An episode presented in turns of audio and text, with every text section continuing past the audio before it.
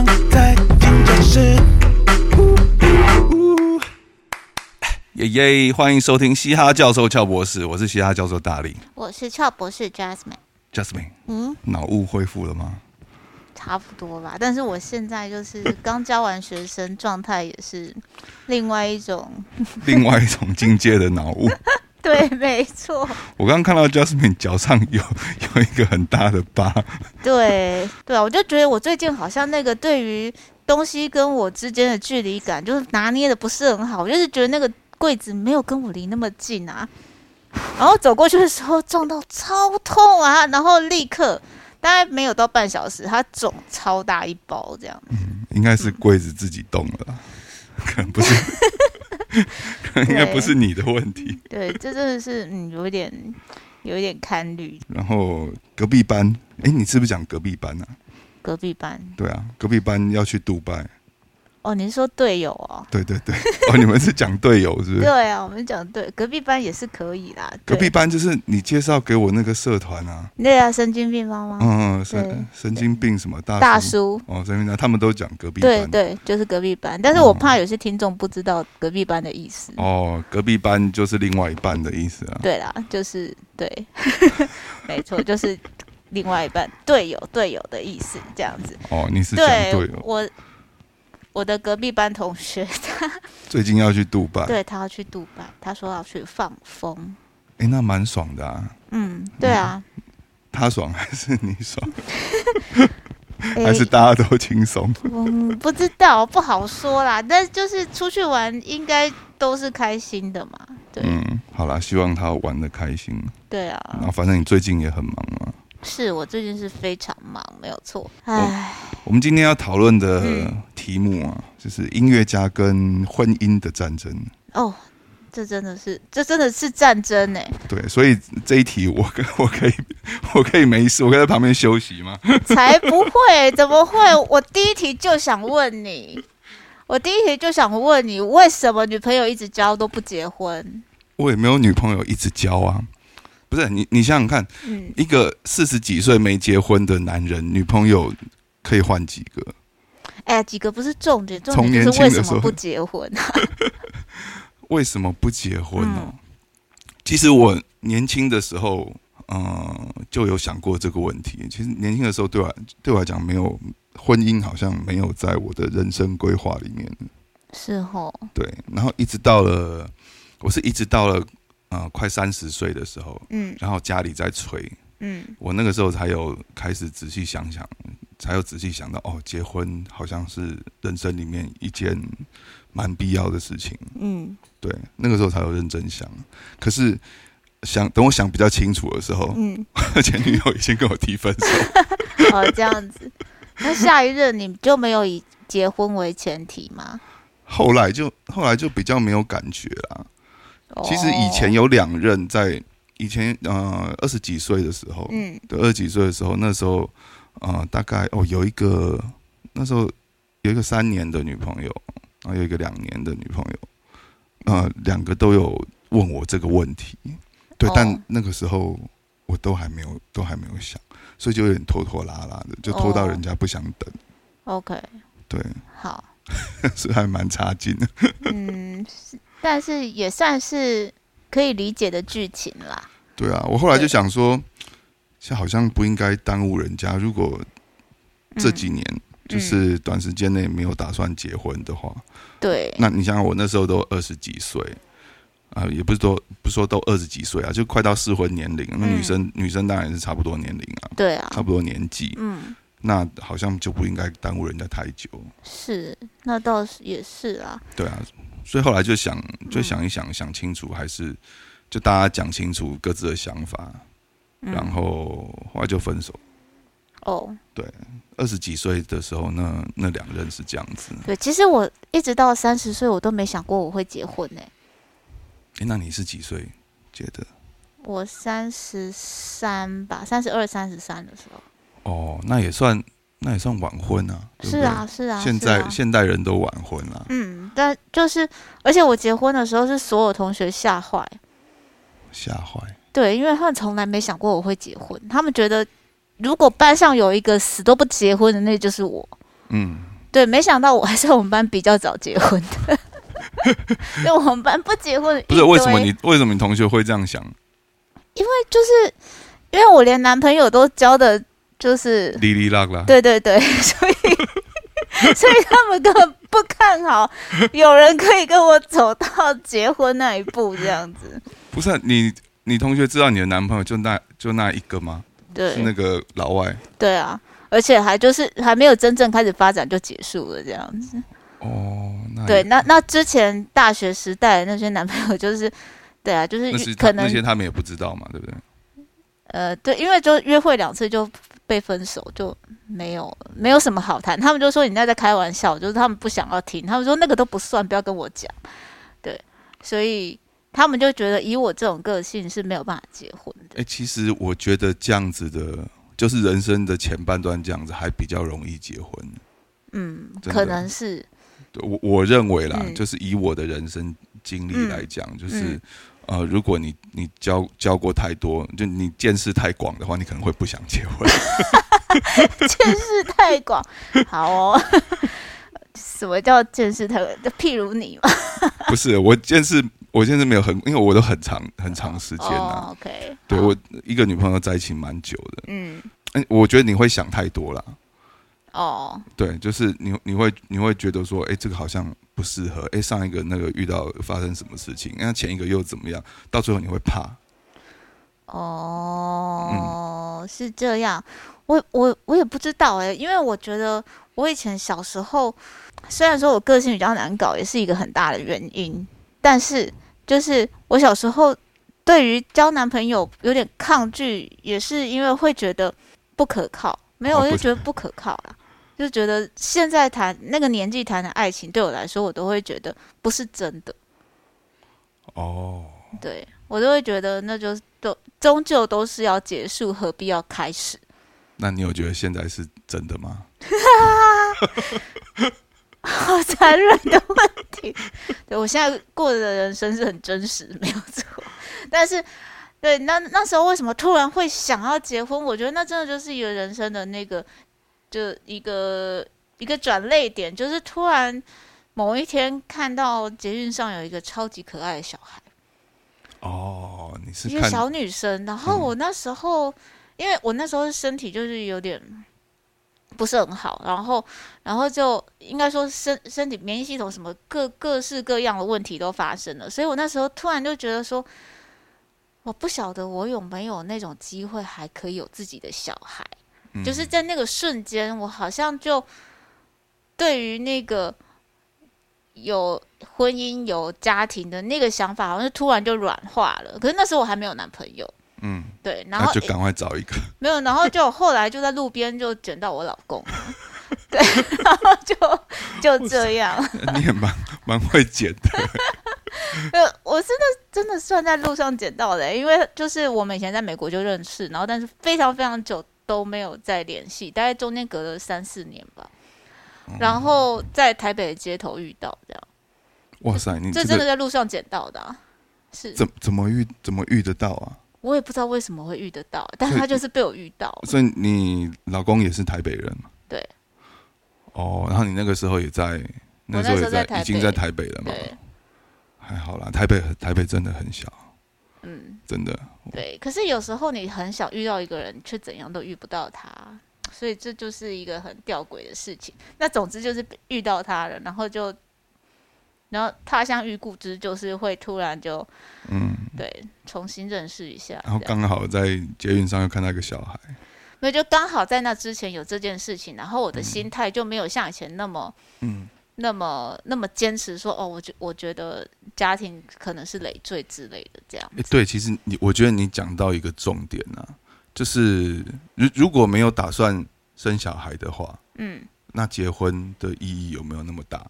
就没有啊。对啊，好像、对啊好像就没有哦。其实我也生我我也讲过这个，我也嗯想过这个问题，嗯就是我有没有有没有很想养育一个小孩？有没有嗯很想很想要有一个就是对他可以一辈子负责的人？嗯，对，其实我到现在还没想清楚这个问题。真的、哦，对我觉所以得我真没有办法想清楚、欸，对啊这就所以是要亲自体会，你才知道你到底当你知道初，为什么？就到了我这个年纪，因为我嗯身边很多、很多的朋友，嗯，他们都哎小朋友，有的最大的已经差不多有上小学的了，嗯对啊，像呃小像小崔啊，是对，然后他们小朋友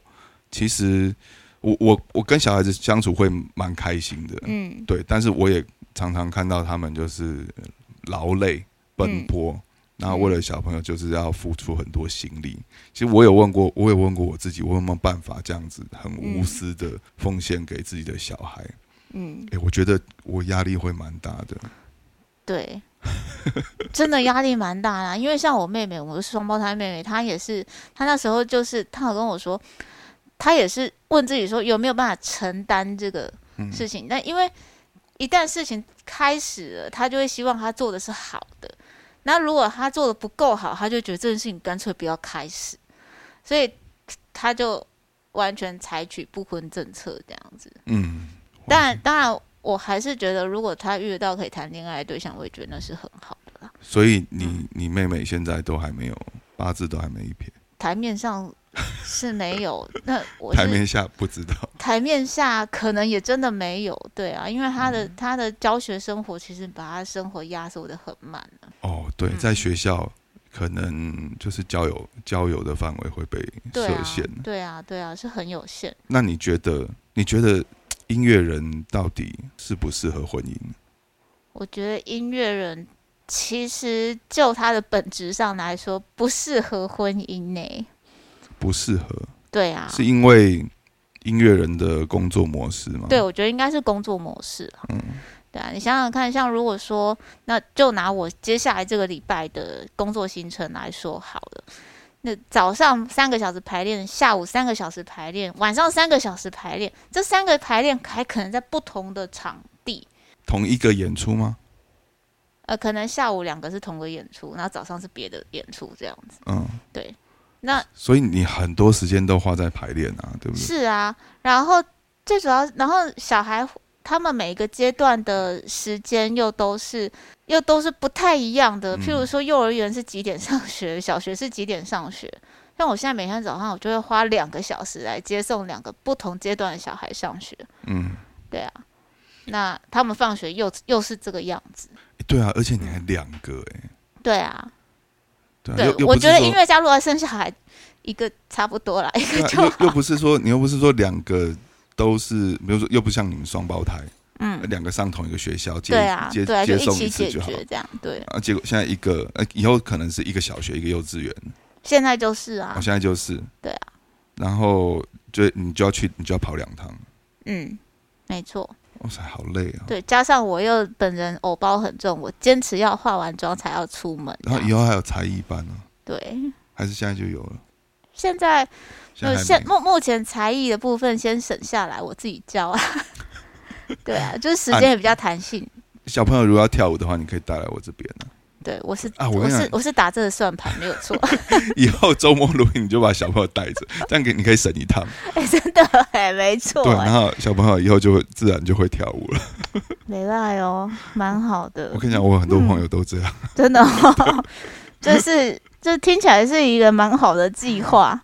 嗯，所以我礼拜六、礼拜天，就是嗯我、我在我在录音室，反而遇得到比较多我的朋友。 哦，因为他们小孩来上课是吗？对对对，哦，对耶，这样说也对吼。对啊，反正总之就是这样。我觉得，因为我们的生活就是我们的工作模式，就是这个月不会长得跟上个月一样，对，然后不太固定。对，所以就有点难安排，就变成说，除非你家里真的都有后援，譬如说。呃，长辈啊，或者是有保姆啊，有什么的这样的，或者说你的另外一半工作形态都是在家之类的，嗯，对，这就是有办法互补的这样，不然假设就单纯以我们个人来说，我觉得其实真的没有很适合结婚。那当然，你说你的工作都是音乐老师，那又不一样了，因为教学的他是可以自己控制排课的，对，对，那或可能或者又是自己又的教室。对，那可能又稍微好一点。但是如果说你是表演为主的，那真的是不太适合。变你要配合人家了。对啊，对啊，对啊，我认识我有几个呃，应该应该说蛮多在演艺圈的朋友，嗯他们是就就请保姆啦。对因为啊，其实我我觉得演艺圈的朋友其实跟音乐人其实差不多，嗯这，时间很难固定下来。对然后有的时候你又又要花很长时间去做同去做一个案子，对，他们请保，但但就这样，你如果请保姆，你就是多另外一项负担嘛。那如果对啊你有、你有两个小朋友，学费加保姆开对销、啊开销真的会很大。真的真的，然后再接下来就是也要考量到一件事情，就是譬如说，有时候就算我们没有出门工作，可是我们在家还是需要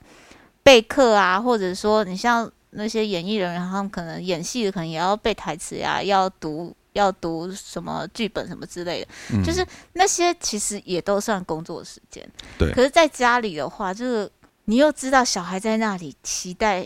被你看一眼啊， 或者是来个抱抱啊，陪他玩个躲猫猫啊什么之类，那种状态就是你很难真的专心呢、就是这样。所以说是不是要、是是不是要呃规范另一种婚姻方式给做音乐的人呢？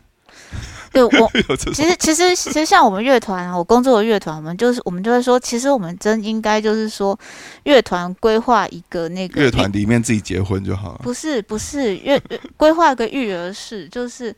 我们来排练的时候，小孩丢进去，一起集体写作业、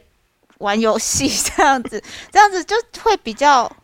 对啦，那有啊个环有境很会比多较友善。这对啊，样很多大公司，对嗯、国外的企业很多都这样的啊、对对对，但是台湾基本上就对台湾我有听过就几个，几个也也是有这样子的。嗯就是啊、呃企业里面就有有有幼稚园啊，哦对啊对对，然后有嗯什么才艺的啊，然后还有最最基本的就是有让小朋友休闲的地方、对对对对，这样子对啊，其实这样子员工也比较可以就无后顾之忧、啊。对，就是工作起来是比较专心的。啊但对，做音乐真的很很难遇到这种环境、啊，真的很困难啊。那万一又是那一种有半夜录音到半夜的那一种，你就也很难说真的把小孩带到那种时候啊。对啊，对，所以我我觉得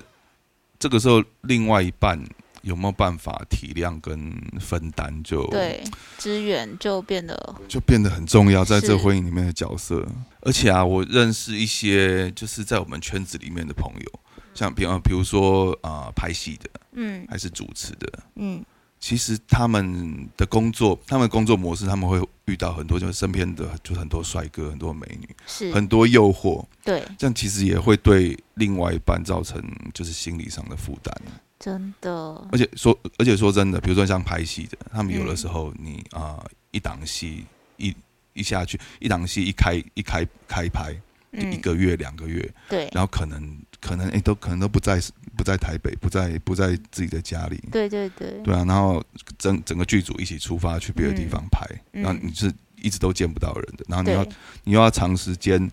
呃，比如说你你你的老公长时间要跟另外一个女演员，嗯然后就是就是演演一对夫妻，还是嗯演男女朋友，嗯然后工作在一起，然后工作结束之后又又在一起，然后还要培养感情，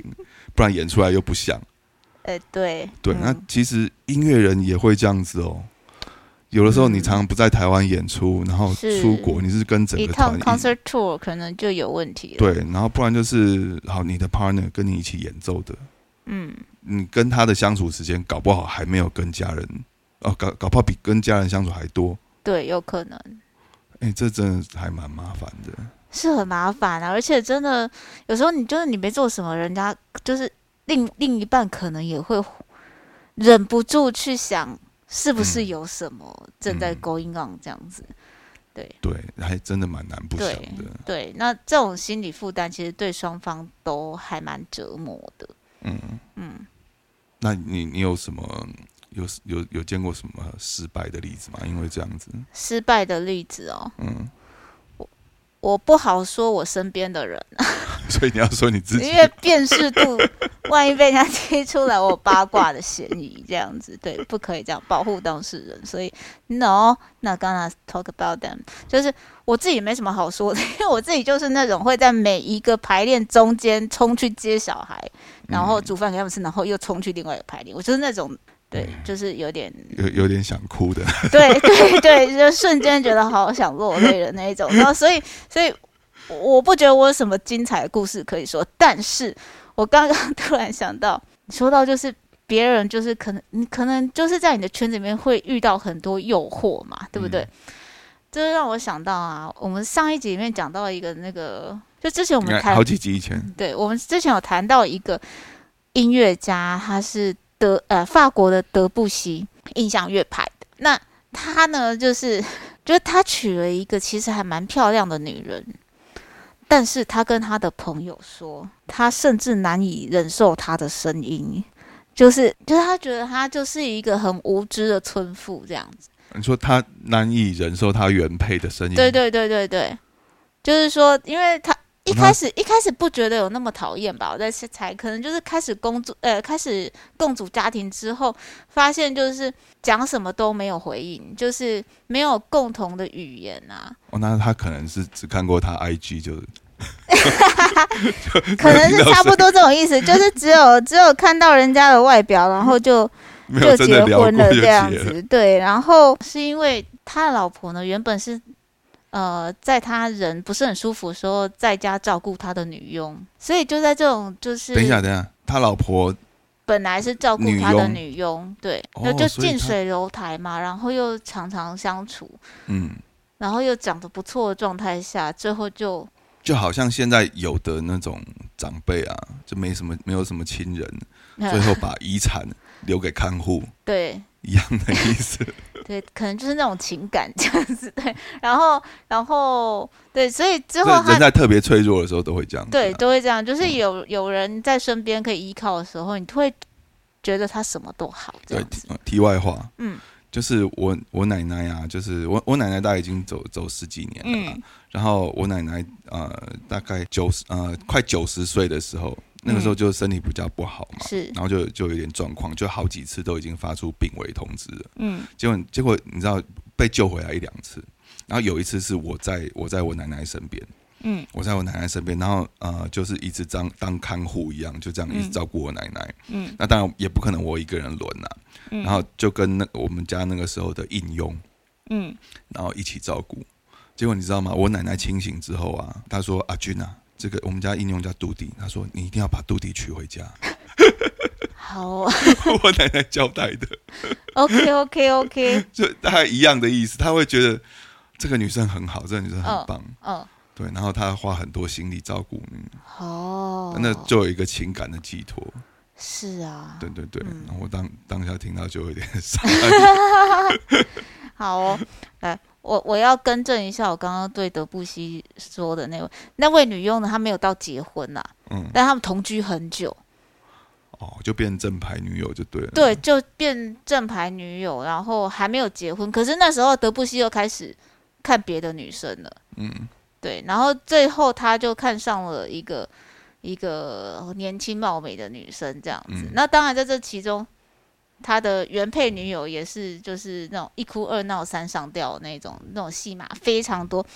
那总之呢，不管怎么样，就是德布西终于如愿以偿的跟年轻貌美的女生结婚。但结婚之后，他发现人家，嗯，就是只在就是脑袋里面没有东西，就是他觉得啊他觉得人家脑袋没有里面没有东西，所以他就越来越嫌弃，嗯就后来就觉得连听到声音都讨厌。我觉得这个心情在很多已婚妇女应该可以引起引起很多 引，应该可以引起很多已婚妇女的共鸣。嗯，对，就是本来很相爱结婚，然后嗯结果一当起、初就只看到外表，对，或者是就是没有相处过。嗯，然后你你有很多自己的想象，结果发现没有一样可以成真这样子，然后最嗯后就是相、相看两相厌这样子，对，就是对后来连听到声音都讨厌。那在这种状态下呢，德布西又在另外一个宴会上面，他就遇到了才艺双全，然后就是饱读诗书又很有才华的一个已婚夫人， 对。别人的老婆都对比较漂亮， 对对对对对，就是这个，就是这个道理。然后，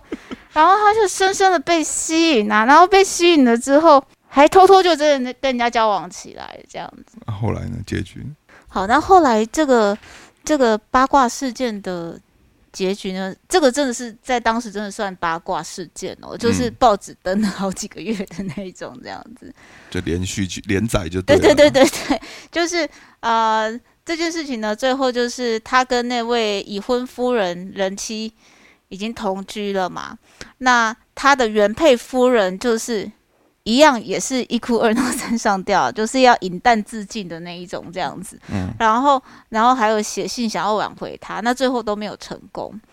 那最后呢？最后就是已婚，哎，人妻真的也离婚了。哦，他呃，对他对，德布西也离婚了，然后人妻也离婚了，他们两个终于可以哦，结他婚、暧昧这的样那个人妻也离对婚对了，对对对对对。嗯然后，因为但当时舆论都觉得德布西是因为贪图人家的财产，因哦为因为那个人其实很有钱，就是家里有很很有可能继承很大笔的遗产这样嗯子，就没那有当然不只是财产啊，就美色啊、才艺啊，对什啊么，对啊，还有心灵上、精神上的寄托什么之类的，全部都贪图。对。然后，那当时舆论是觉得他贪图财产比较多，嗯然后，但是也因为舆论都已经这样子讲了，那个女方的家庭当然不可能把钱给他，嗯，所以那个那个，因为那个女生是伯父非常有钱，然后嗯伯父就把所有钱捐给慈善机构，宁愿捐出去， 对，也也不不要给德给布你西们，对对对对，就是不要让这个这个不要脸的德布西拿到钱，这样他的心里应该是这样想的。不是啊、那这样子就德布西也可以啊，就就是说，那我就不要这些钱。我就对，是他也觉得要。没有关系。事实上，嗯他也觉得没关系，他只要跟他想要在一起的人在一起就好。那德布西本身有钱吗？